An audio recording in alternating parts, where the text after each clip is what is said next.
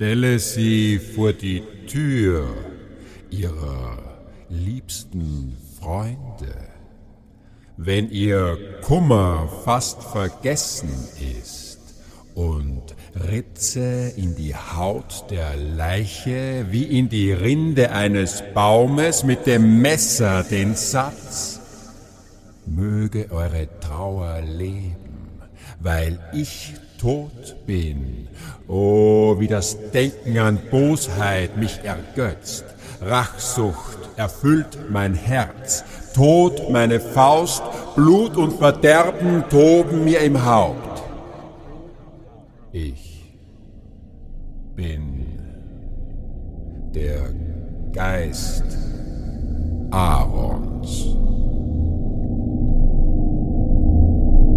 Ich kann lächeln und ich kann morden, während ich lächle und angenehm dem entgegenrufen, was mich kränkt. Ich will mehr Seemänner ersäufen als die Nixe, mehr Gaffer töten als der Basilisk. Ich kann so gut reden wie Nestor, geschickter täuschen als Ulys. Ich kann einem Chamäleon Farben leihen, mich besser verwandeln als Proteus und der mörderische Machiavell kann bei mir noch in die Lehre gehen. Ich bin der Geist Richards des Dritten. Kommt, Geister, die ihr lauscht auf Mordgedanken und entweibt mich hier, füllt mich vom Wirbel bis zur Zeh randvoll mit wilder Grausamkeit, verdickt mein Blut, versperrt jeden Weg und Eingang dem Erbarmen, damit kein Mahnen der Natur den grimmen Vorsatz lebt, noch friedlich hemmt vom Mord die Hand. Kommt, an die Weibesbrust, trinkt Galle statt der Milch, ihr Morddämonen. Das sind die Geister, die eine Lady nicht rufen sollte. Das sind die Geister, die ihrem Mann den Geist verwirren, ihn zu jenem Dämon machen, der nicht gerufen, dessen Name nicht ausgesprochen werden darf. Am Theater ist man abergläubisch, glaubt immer noch an uralten Zauber von Worten, spricht vom schottischen König oder Stück anstatt von Macbeth, diesem verhexten Hexenstück das Unheil, das Böse, um das es im Stück geht, scheint irgendwie seinen Weg über die Fiktion zurück in die Realität zu finden. Beginnend mit der Uraufführung in London, bei der ein Schauspieler starb und der Autor selbst einspringen musste. In Amsterdam verwechselte oder vertauschte man einen Theaterdolch mit einem echten, nicht zum letzten Mal. In New York löste das Stück 1849 den Astor Place Riot aus. Die Nationalgarde musste einschreiten, 30 Menschen kamen zu Tode, über 120 wurden verletzt. Abraham Lincoln, der in einem Theater ermordet wurde, hat am Abend davor Macbeth gelesen. Bei der Inszenierung von John Gilgood im Jahre 1942 starben drei Schauspieler und der Bühnenbildner. Der große Laurence Olivier überlebte das Stück nur knapp. Schuld an all diesem Unglück soll ein Fluch sein, der auf dem Stück lastet, weil der Autor seinen Hexen echte Beschwörungsformeln in den Mund gelegt haben soll, die deshalb auf keinen Fall zitiert werden dürfen, die Unheilsschwestern. Hand in Hand ziehen wir über Meer und Land, rundum zu drehen, rundum. Dreimal dein und dreimal mein und dreimal noch so macht es neun. Still. Zauber tritt ein. Auftritt Macbeth. Erster Akt, dritte Szene.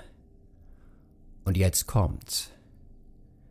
Die Art und Weise, wie die drei Hexen Macbeth begrüßen, ist gleichzeitig Prophezeiung und Besiegelung seines Schicksals, ist der Anfang alles folgenden Unheils. Heil dir, Macbeth, heil dir, Tan von Glemmis, sagt die erste der Schwestern. Heil dir, Macbeth, heil dir, Tan von Cordor, die zweite.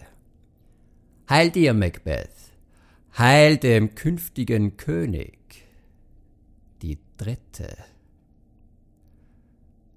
Das war's. Das genügt. Diese wenigen Worte werden des Macbeth Verwandlung vom tapferen, treuen Helden zum Schlechter Schottlands bewirken. Wie kommt es dazu? Wie kommt das Böse in die Welt? Wo liegt sein Ursprung? Was ist sein Sinn und Sein? Gibt es das Böse überhaupt als Prinzip, als eigenständiges Phänomen? Die meisten Philosophen sagen Nein. Plato identifiziert das Sein mit seiner Idee des Guten und sieht das Böse nur als einen Mangel am Guten, als ein Nichtsein. Kein Mensch tue Böses, wenn er wüsste, dass es sich dabei um Böses handle. Es ist Unwissenheit. Es ist Selbstliebe, die ihn blind macht. Immanuel Kant argumentiert ähnlich das Böse um des Bösen willen zu seiner Maxime zu machen, sei nicht menschlich. Es ist teuflisch. Aber der Teufel hält die Fäden, die uns leiten. Wir finden Lust an widerlichen Dingen, die täglich uns der Hölle näher bringen, dichtet Charles Baudelaire. Und Edgar Allan Poe schreibt, bei der Forschung der Neigungen und Triebe, der Prima Mobilia der Menschenseele haben die Philosophen stets einen Hang übergangen. Ein primitives Prinzip menschlichen Handelns, ein paradoxes Etwas, das wir Perversität nennen wollen.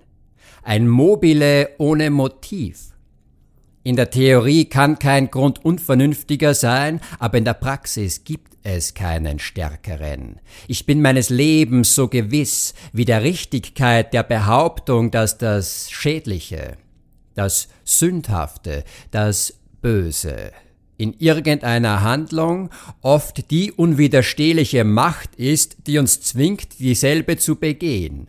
Und dieser zügellose Hang, das Böse um des Bösen willen zu tun, spottet jeder Analyse, jeder Auflösung in tiefer liegende Elemente. Dieser Geist des Bösen ist ein radikaler, primärer, elementarer Beweggrund. Also was jetzt? Wem sollen wir glauben? Den Schriftstellern oder den Philosophen? Wen sollen wir fragen, wenn nicht den Schriftsteller unter den Philosophen, den Philosophen unter den Schriftstellern, den, der wie kein anderer die menschliche Seele kannte in all ihren Schattierungen bis hinein ins tiefste Schwarz, William Shakespeare. Nirgendwo in der Weltliteratur sind die Schurken so hintertrieben, so intelligent, so böse wie in seinen Stücken.